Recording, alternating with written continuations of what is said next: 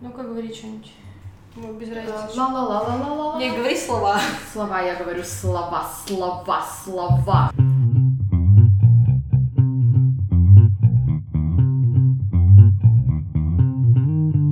Сегодня мы снова записываем на чужой кухне. Мы понаехали, точнее, я одна понаехала в свой родной город Алматы. Александр остался в Германии. К счастью, у меня есть очень много друзей и знакомых, которые учились за рубежом, ездили за рубеж, работают за рубежом, имеют какой-то очень крутой опыт, о котором они могли бы рассказать. Сегодня я с своей подругой Даяной. Всем привет.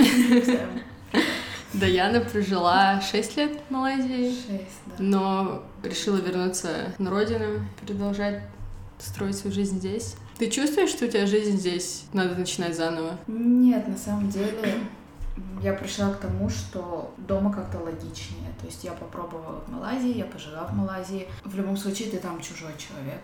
Вот реально там нужно все начинать сначала. А здесь я вернулась уже с хорошим багажом домой, и, по сути дела, я наоборот продолжаю здесь с утроенной силой. Поэтому мы часто с мамой разговариваем, она говорит, не хочешь ли ты там куда-то попробовать? Канада. Другое место, куда-то». да. А я как представлю, что вот это все как раз-таки сначала проходить, так у меня волосы дыбом встают. Я говорю, нет, нет, нет, попробовали, пожили, хватит. Дома хорошо, буду жить дома и путешествовать. Но видишь, я вернулась не специально на самом деле. Я вернулась в Казахстан два или три года назад проездом. Мы летели из э, Турции, мы хотели залететь в Казахстан на две недели к бабушке, дедушке, к родителям Мгм. и потом чухнуть назад в Малайзию. А получилось так, что вылететь я не смогла. Мои документы не были готовы. Мгм. И я с багажом из шорт, юбок, платья, какие-то босоножки, я осталась в Казахстане. И вот все еще здесь. Я пыталась улететь год. Я сидела дома. Это был очень тяжелый на самом деле период, потому что документы готовились, готовились. Мне каждые там 2-3 недели говорили, все, вы вылетаете, потом, ой, вы знаете, мы не успели.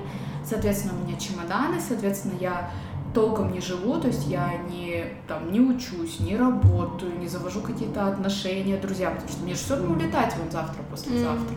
И все, что я делала, я сидела и по вечерам, жалея себя несчастной, я кушала печеньки, заедала их мороженкой, запивала чаем. И в связи с тем, что все вещи были супер-мега летние, то есть они были для отдыха, я даже гулять не могла по улице в этих Ага. шортах. И я так как бы ходила в леггинсах, э, в кофточке, и в момент, когда я пошла покупать себе новые вещи, поняв, что, ну, типа, не вариант ехать куда-то, я поняла, что мой размер с э, 36-го, Да-да-да. я до 40-го так нормально раскушалась, не заметив этого абсолютно. В немецком есть такое слово «кюмершпек», одно слово, которое обозначает «заедать свою печаль». Это вот примерно... Я, наверное, даже не... Ну, печаль, естественно, но это было еще от безделья, по Мгм, сути дела. Вот, и я год документы, документы, и потом уже мой университет подтвердил, все, пожалуйста, вылетайте, а я на самом деле к тому моменту я заебалась настолько, что я сказала, нет, все, давайте, я не выдержу больше этого стресса, потому что Малайзия, визы, студенты, студенты из Казахстана, у нас, к сожалению, не самая лучшая там репутация, Мгм. благодаря нам же, ну, Да. собственно говоря, самим студентам. Ты уезжала первый раз тоже по студенческой визе? Да, я уезжала по студенческой, но видишь, мне повезло, у меня была там сестра, и часть документов она просто напрямую отвезла в университет. Мгм. Но, по сути дела, там, в принципе, какая-то структура есть. То есть Мгм. не совсем хаос, но хаос среднестатистический. То есть ты отправляешь, они тебя мониторят, э, потом они там отправляют, когда вы можете вылететь, какой-то список бумаг, ты их берешь с собой, ты вылетаешь. Э, Тебя должны обязательно встретить представители института. Я когда в последний раз летела, мой представитель института походу забыл обо мне, и я три часа сидела в эмиграции. А То есть они должны тебя забрать, чтобы показать, что ты не Да. левый человек какой-то, да. он приезжает с пакетом бумаг, которые он Ничего отдает себе. на таможне, и Малайский аэропорт, малазийский аэропорт, он на самом деле безумно красивый, он большой, у них есть даже сад, да, внутри аэропорта, но на момент, когда ты выходишь за вот эту вот всю красивую часть и идешь в комнатку для иммиграции, где сидит 50-60 бангладешцев, которые как бы чуть-чуть совсем нелегалы, и уже не эти милые, приятные люди, которые на границе спрашивают, а вы на отдых или у вас виза? Мгм. Нет, там прямо суровые пограничники. Это маленькая комнатка, в которой нет кондиционера, все с этими паспортами со своими. Я сидела там три часа, а я с сестрой прилетела, она прошла абсолютно спокойно, А. она уже собрала наши чемоданы, но я была с ней на связи все это время, пытались взятки давать, там передавали деньги, там а ты просто когда еще летаешь, ты должен показать, что у тебя есть какие-то Я средства. как раз хотела спросить, какой вот примерно может пакет бумаг, то есть у тебя разрешение от университета, ну Да, что они тебя приняли, да? письмо от университета, Вот эта сумма какая-то определенная на счету, там Кстати, просто... вот В Германии, например, страховка необходима. Если ты без страховки, ты не въедешь в страну, ну, э, по нас здоровью. страхует университет. М, Мы окей. получаем, но там страховка, если честно, это так э, исключительно бумажечка, М, потому что у меня был друг, который у него аппендицит был, мгм. по сути дела, это случай, который покрывает Да-да-да. страховка, и ему повезло, у него там брат был, выгребли все деньги, которые были, заплатили за реанимацию, А страховка в итоге не... Э, Нет, ну они начали, вот, придите, сдайте через год, через два, а может вы вообще забудете, при том, что медицина очень дорогая, очень дорогая и очень не казахская. То есть это каком не то, плане? что ты приходишь, и там врач тебя осматривает, вот давайте это, давайте то. Нет, мы прикалываемся, что даже если ты зайдешь, а у тебя в спине копье, он скажет, в очереди посидите, я же занят, ну вы чё? То Там без вариантов, что какая-то скорая, emergency, нет такого. Даже в платных клиниках, то есть это не бесплатная помощь. И, допустим, такие вещи, как МРТ, там они выходят в районе 1200 рингит, это 400 долларов. На самом деле, вот в Германии тоже такие цены, но там страховка может это покрыть. Опять же, если ты возьмешь направление у своего домашнего врача. Мгм. Если ты сам решишь, что мне нужно МРТ, ну тогда ты офигеешь платить, конечно, да. Болезненная тема. Вот, и получается приглашение от университета, паспорт. Э, Я прохожу медкомиссию здесь. А, еще медкомиссию надо проходить, что Да. ты не привезешь никакие Конечно. бациллы казахские. Интересно. Прожорливые казахские. Первый раз я покупала, второй раз я прошла, потому что это сделали более цивильно. Просто до этого нужно было пойти в ту клинику, потом пойти в эту клинику, там заверить, в пятой подтвердить. Мне нравится, когда в Казахстане записываешь интервью, все такие без, беспардонно так, ну я там же платила, тут причем взятки давали. Ну еще я вот эту справку купила, ну что с кем не бывает, Ну. типа. Потому что когда там в Германии расскажешь, все такие, не дай бог, Серьезно? кто-то узнал. Во-первых, они так вообще не делают, вообще нигде ничего не проплачивают, глупые люди. Они Но- не знают, что так можно. А на, на низком уровне, на более мелком таком уровне так нельзя. Можно только, видимо, где-то очень высоко и Очень скучно огромный. И Мгм. вот с этим пакетом все прилетаешь. По идее, тебя сразу же встречает человек из института на каунтере отдает твои документы, тебе ставят печать, но он тебя отвозит сразу в институт. На, на что ты поступала? На какую специальность? Бизнес-менеджмент, который... Как у всех, господи, я же дитя из Казахстана, у меня бизнес-менеджмент или финансы. Моя история долгая и задорная. Я отучилась в казахском колледже. На... Ага. Я была единственным русскоговорящим человеком там. У тебя у мамы, я помню, была такая-то интересная затея, что ты вот отучишься, и тебе здесь очень хорошо будет с государственным языком потом, после колледжа. Нет, мы так глубоко не копали, на самом деле. Просто решили, что кто-то в семье должен знать. И сестра уже была в Малайзии. И типа, Даяна, давай ты. И я такая, типа, блядь. Я не успела вовремя свалить. Но это было задорно. Я была реально единственным полностью русскоговорящим человеком. В итоге, когда я закончила колледж, колледж начал говорить на русском. Получается, у тебя есть опыт обучения в университете здесь и в университете в Малайзии.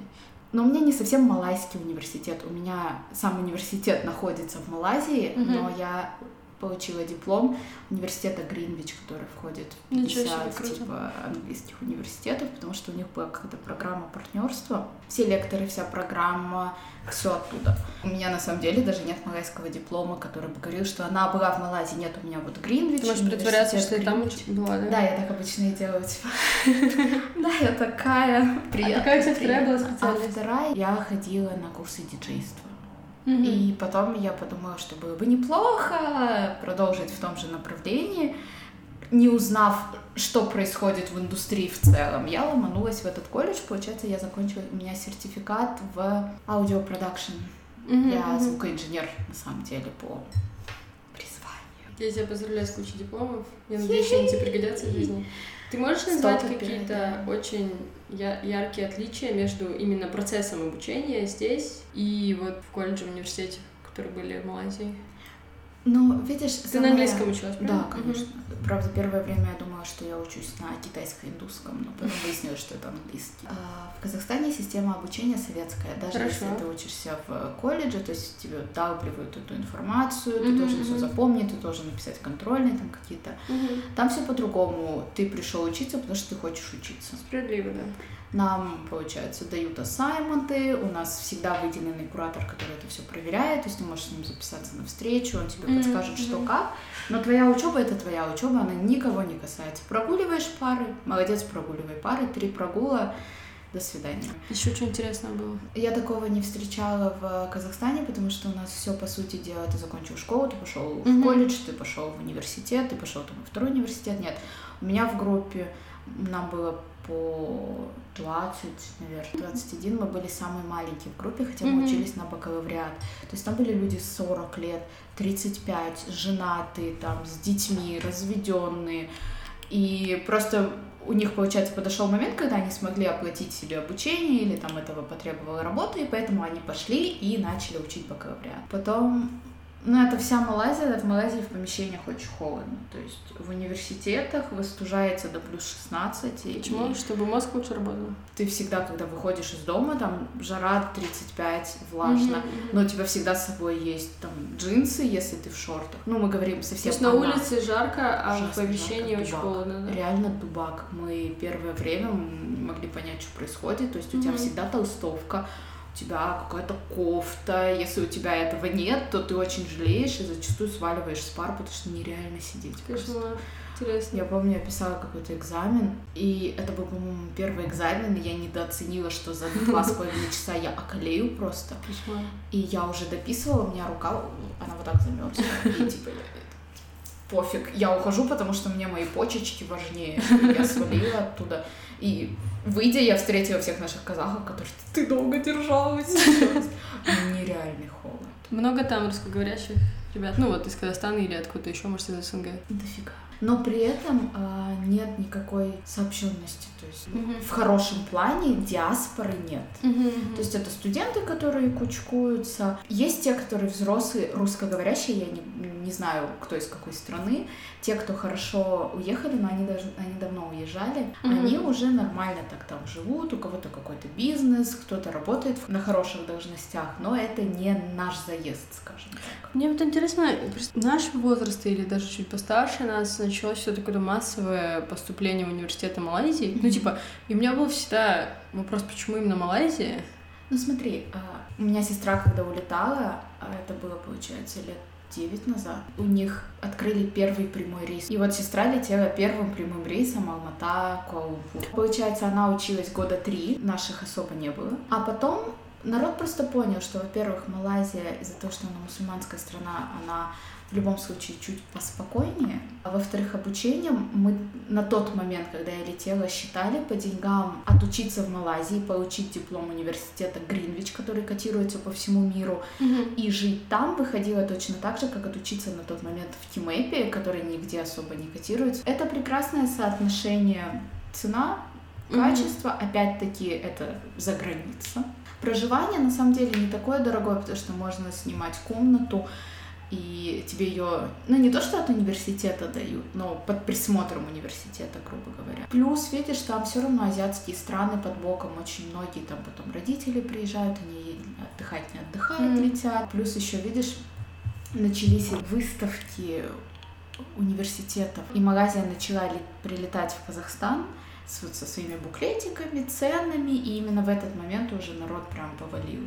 У меня подруга работает в школе, они находят студентов и привозят их э, туда. Они периодически летают, они устраивают встречи, они связываются с местными университетами, школами.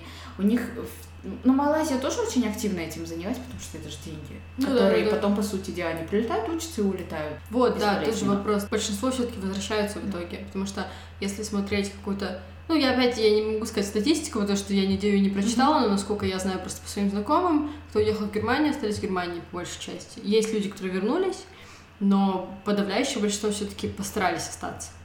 В Малайзии, сколько я знаю людей, наоборот.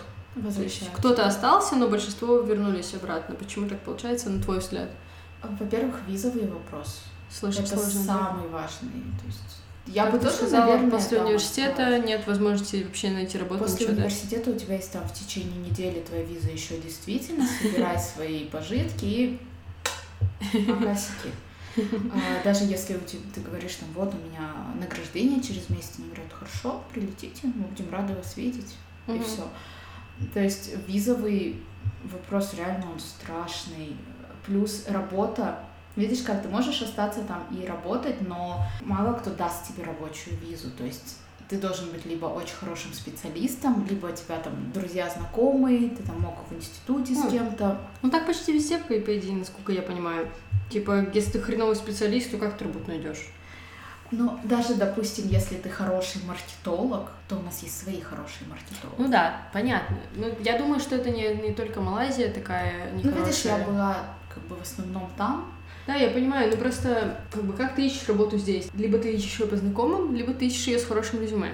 Мгм. И если ты хреновый специалист в Казахстане, в принципе, тебя тоже никто никуда не Ну, возьмет. понятное дело. Как бы это логика адекватной очень страны. Но видишь, э, за тебя по визе за тебя должны платить. Поэтому компании, по сути дела, не очень выгодно вообще заморачиваться, брать тебя на работу. Плюс у каждой компании есть... Во-первых, не очень многие компании имеют право брать на работу иностранцев. Есть хорошо, да, это уже важный момент.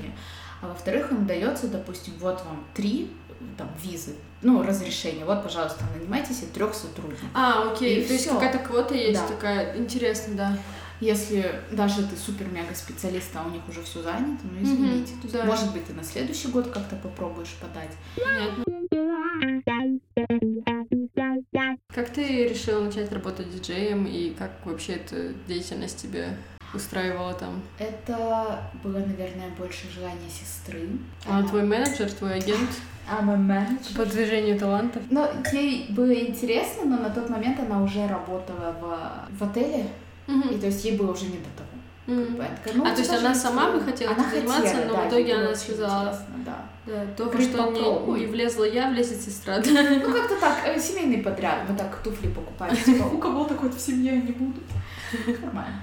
Но я была не против, я была так, типа, ну, окей, у меня много свободного времени, и у меня музыкальная школа 7 лет. Там есть три уровня, я прошла полтора. Мне было неинтересно крутить на виниле на тот момент, а потом мне было уже не для того, чтобы этому обучаться. Мой учитель, он был очень сильно нацелен на красоту, творчество, талант, музыку. Он был совершенно не настроен на монетизацию. Мгм. И была вторая школа э, Gold Sound, которые были очень четко настроены на, на монетизацию. И ну вот я сейчас думаю, что если бы я пошла туда, то, наверное, как-то что-то сложилось бы по-другому. Но ездить туда нужно было не 30 минут, а полтора часа. Не очень большой, да? Сам Кэл, он маленький. То есть вот у нас за углом мы живем в Кэле, ты проезжаешь там 10 минут на машине, ты уже попадаешь в Ампанг. Это А, другое То место. есть города просто очень близко друг к другу. Очень расположены. близко, и они, по Ага. сути дела, небольшие. Но это вот у магазина, на самом деле, у них пять э, султанов, которые меняются периодически, и кто-то из них обычно король. То есть там магазин задорная да. страна, да. Но при этом у нас есть премьер-министр, который, и у всех есть власть, и как бы это очень Ну, в Британии тоже же есть Ну, королева, есть там-то- там-то премьер-министр. власть.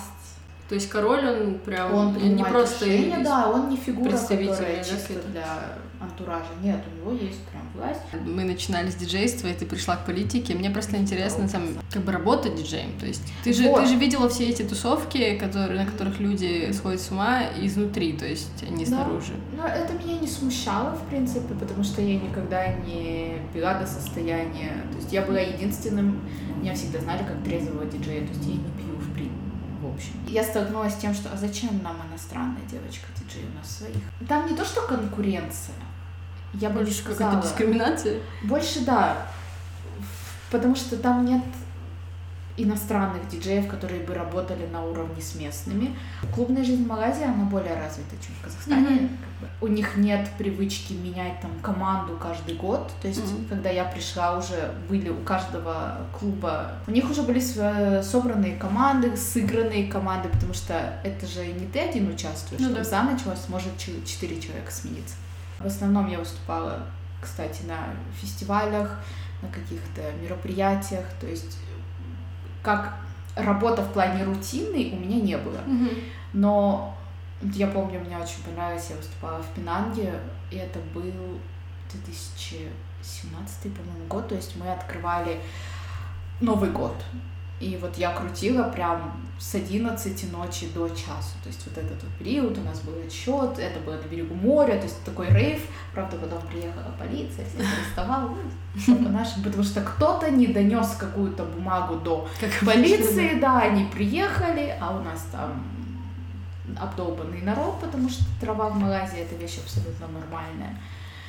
А так, я и не рассматривала на самом деле диджейство в Малайзии как а, карьеру, потому что в любом случае тебе там не сделают рабочую визу, а когда заканчивается университетская, то есть ты либо работаешь на основной работе, а потом ты работаешь диджеем, и ты как бы вообще не высыпаешься, либо ты не работаешь диджеем. Мгм. То есть я считаю это за очень интересный опыт, это было очень клево, очень э, полезно. Мгм. То есть ты не можешь чувствовать себя там зажатым, скованным, когда перед тобой э, прыгают толпа людей, которые такие, да, мы тебя любим, ура! То есть в любом случае ты раскрепощаешься, ты учишься вести себя на публике, Мгм. ты принимаешь их, ты принимаешь себя. То есть это безумно полезный опыт на Да, самом да, да. деле. Потому что до этого я была намного скованнее.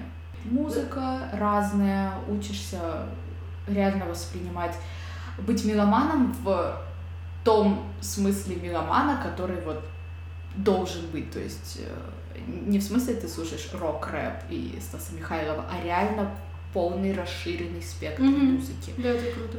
Кругозор безумно расширяется, ты многих людей знаешь. Я очень много попутешествовала по Малайзии, то есть это безумно приятно, когда ты тебе оплачивается самолет, гостиница, ты приезжаешь. Я как-то раз крутила в на острове, на котором крадут иногда людей. Нормальная ситуация. И то есть я ходила с охраной. Эго свое я потешила хорошо на тот момент. Когда ты ходишь с телохранителями. И они были такие Плохо, клевые, на самом деле. Фу. Вот. Что там по малайским мужчинам? Тихо, мирно. Метр пятьдесят. Метр пятьдесят это еще высокие. Но на самом деле малайские мужчины, э, по крайней мере у меня, не вызывают душевного трепета и бабочек в животе. Настолько все было в моей ситуации плохо, что ты просто...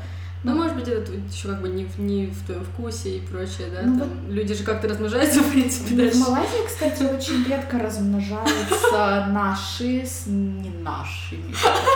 Ты говоришь, что у тебя не было особо отношений там с малайцами, у тебя были какие-то друзья, возможно, и ты знаешь какие-то отличия в отношениях мужчины и женщины? например? А, Больше похоже на вот наши отношения. То есть, что молодой человек делает какие-то первые шаги, но, допустим, я ни разу не видела, чтобы девушки дарили букет цветов. То есть для Мгм. них это не принято.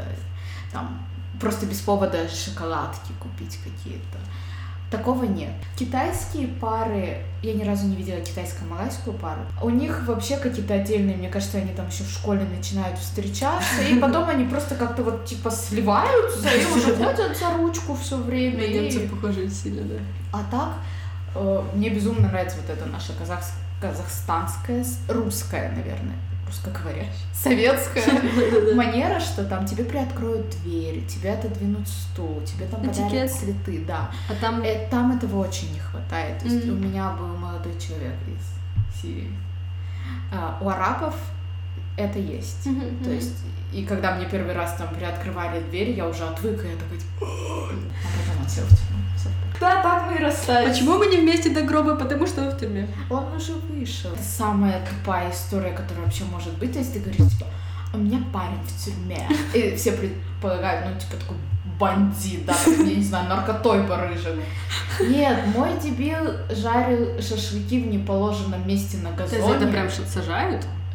Ну, их поймали, как бы. В Малайзии все можно развести абсолютно. Там можно развести оверстей, который у тебя уже два года. Ну, если уметь, да, потому что Да. я, мне кажется, бы вообще не смогла бы ничего разводить, что у меня Ну, разводительная часть мозга отключилась, когда я из Казахстана переехала. меня тфу тоже, но я тфу с таким не сталкивалась. Я не представляю даже себе как бы молодого человека из Малайзии, с которым я бы могла строить какие-то отношения. мгм. Даже если он, допустим, чистый малайзец, малаец, он должен был, ну, в моем случае, там, я не знаю, отучиться за границей где-то или поработать где-то за границей. Но чисто малайскому малайца это легче застрелиться. То есть нашему менталитету это не подходит. Они очень узко мыслящие, ты имеешь в виду, или как? Они очень плохо мыслящие. И знаешь, ты когда представляешь себе мужчину, ты представляешь себе человека, который способен решить свои проблемы, твои проблемы и надежность какая-то, уверенность. А так ты типа себе, вот ты еще не родила и ребенка себе взяла. В Малайзии вот так. У них есть безумно талантливые, интересные ребята, очень шустрые, сообразительные, но это вот поколение помладше. У них система и образования, и они сами, вот это молодое поколение, они другие. То есть они тебе наиграют, что хотят, они безумно творческие, они вот сядут такие, о, вот так мне не нравится, я переиграю эту То есть вещь». мы наконец-то нашли хорошую сторону Есть, сейчас, что они но такие... это очень небольшая прослойка. Ну так И везде. плюс молодое поколение. Как мы говорили с тобой, да, большинство никогда не будет отличаться умом и Ну сообразительностью, никогда не будет сильно талантливым, и как бы с этим сожалению, надо да. смириться, да. Насколько эм, уровень малайского необходим? Ты учила язык? Я или учила язык, малайский вообще не необходим. Никто, все говорят Все по-английски? говорят по-английски, местные говорят э, по-английски. Малайский единственное, что если ты хочешь там оставаться работать, конечно, если ты иностранец с английским и малайским, то есть им будет приятно. Малайский очень легкий язык на самом деле, Да? и он э, достаточно звучный. И насколько ты уже выучил малайского за 6 лет-то? Я могу, может быть, не потеряться. Ты хочешь пока что оставаться, радоваться жизни в Казахстане. Здесь мне безумно комфортно сейчас работать и иметь возможность там три раза в год куда-то летать. То есть для Мгм. меня на данный момент этот вариант более логичный. Основная ваша работа состоит в маркетинге. В общем и целом, да, то есть э, основная работа, которая приносит деньги, если так говорить, то есть зарплата каждый месяц, это простонародье именуемый SMM, но тот SMM, который как бы делается в Казахстане, тот SMM, который делается во всем мире, это два... Различие не в том, как, типа, я это делаю, различие в том, э, как работу SMM щика, в принципе, Мгм. воспринимают. Мгм, То есть в. Казахстане это чувак, который в инсту фоточки заливает. А мы работаем, у нас маркетинговый отдел, а мы прописываем стратегии, мы смотрим, как это выводить на... Моя задача выводить это на digital все. У нас итальянский бренд Кучинелли, английский бренд мужской одежды Hackett London, который в Англии безумно известный. Принц Вильям в поло играет в одежде Hackett London. Потом это итальянский casual Harmont & Blaine. И у нас заходит э, Фурла. Вот. Это наши бренды, это моя основная работа, как бы, которую я работаю 24 на 7. Я не привязана к месту, что очень клево. То есть я могу работать ночью, я могу работать э, дома, по дороге, где угодно. Но у тебя еще есть очень крутое хобби, да? А, да, у меня, наверное, больше у меня. То есть мы это вместе с сестрой делаем, но она пока занимается другими вещами. Это компания нижнего белья и будуарной одежды. То есть у нас нет одного четкого направления, поэтому сформулировать это все в, как бы в одно предложение это сложновато. Плюс мы еще развиваем именно женскую коммуну, женский э, клуб. Женщина к нам приходит, и вот мы ее со всех сторон вот так вот обнимаем, и ей так хорошо-хорошо. То есть э, у нас, допустим, в команде есть хорошие психологи, астрологи, стилисты, Мгм. что тебе может понадобиться, у нас есть это все. Единственное, что мы не собрали это еще в одну платформу, Как у вас родилась идея М. вот этого бренда и вообще вот этой ниши? она не, не зарождалась как женская платформа с бельем, там, всем, всеми делами. Я училась еще тогда, в- только начала учиться в колледже, и мы подумали, что было бы неплохо, если бы оффлайн капали какие-то деньги, Мгм. грубо говоря. То есть мы начали, сознаюсь, грешна, мы покупали белье в Китае, тестировали его, и если, допустим, что-то, какой-то конкретно там лифчик проходил наш тест, Мгм. мы просто его закупали и, грубо говоря, перепродавали мгм. в хорошей упаковке, но мы никогда не кричали о том, что мы это пошиваем сами. Мы где-то в течение года так двигались, а потом начали с сестрой уже очень активно развиваться. Мы купили оборудование, это швейные машины, это типа, верлаки, это ткани, куча фурнитуры. В общем, затрат было на самом деле очень много, по чуть-чуть, по чуть-чуть, но выходило потом «Будь здоров», плюс это время, плюс... Ты училась шить прямо в Я месте, училась когда шить. вы уже закупили, ты прям... Я садилась, мы распарывали, как бы мы пытались э, поставить на поток, собственно говоря. Мы нашли фабрику, которая должна была отшивать нам э, пижамы, ночнушки. Два месяца они это отшивали, и в результате мы получили три коробки, сшитых не по тем лекалам. Мгм. И они просто не сели. Это потраченные деньги, это потраченная ткань, это потраченное время. И ладно, будем как-то сами выкручиваться, потому что найти кого-то не вариант, кто будет хорошо просто шить, а мы будем создавать там дизайны, идеи. Не вышел этот вариант, поэтому в свободное от учебы время я садилась, шила, шила. То есть сначала это были какие-то очень простые модели, там типа э, два кусочка сшитого тебе лифчик. Со временем стало стали более интересные дизайны, но мы все так же придерживаемся варианта без чашечек, потому что это не очень полезно для женщин, для Мгм. груди, для кожи в целом. И из Малайзии, получается, когда я приехала сюда, мы, грубо говоря, перевезли эту идею, мы перевезли технику. Мы снимаем студию, я работаю вместе с еще одной девочкой-дизайнером, очень крутым. Потихоньку начали в Алмате развиваться именно как э, многопрофильная компания, то есть мы зарегистрированы. Единственное, у меня вечные сложности с командой. Пока продажи не на таком уровне, чтобы я могла уйти с основной работы Мгм, и тратить все, все время на студию.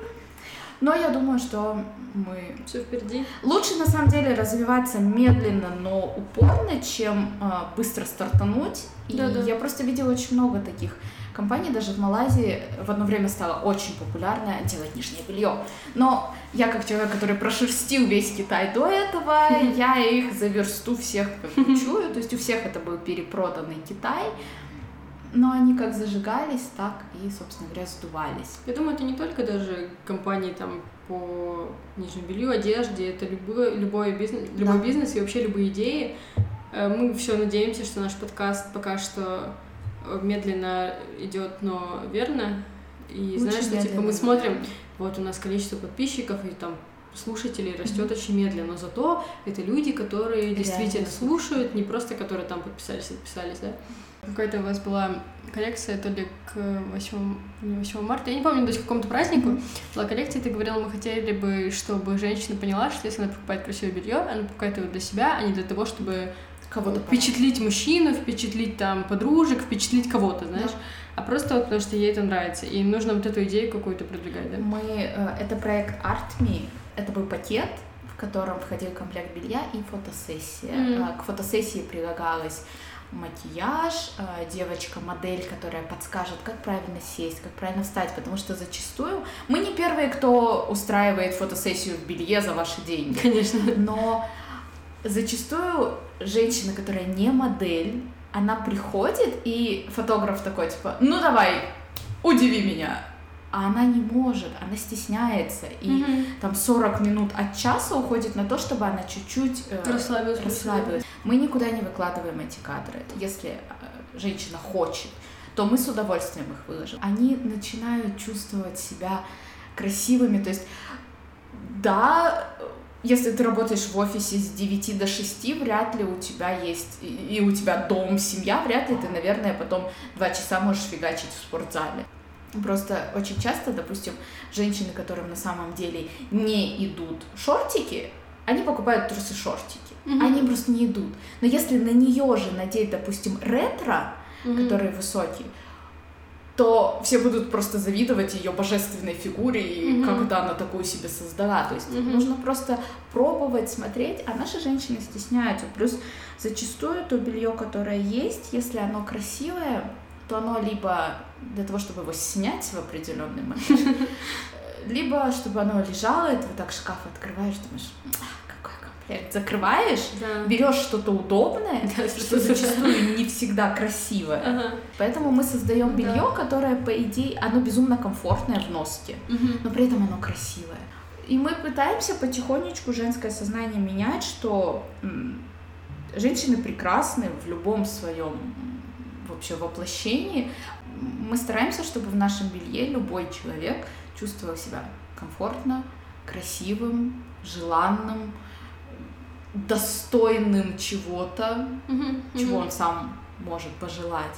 Поэтому прикладываем усилия к этому. Надеюсь, что мы будем успешны. Мы будем успешны. Мне нравится тот факт, что ты, ты много критикуешь, ты много критикуешь сознание, которое здесь, Да. то, к чему люди привыкли, там, музыку, которую они слушают, э, вещи, которые они носят, но при этом ты согласна остаться здесь и работать над этим, помогать это менять, продвигать.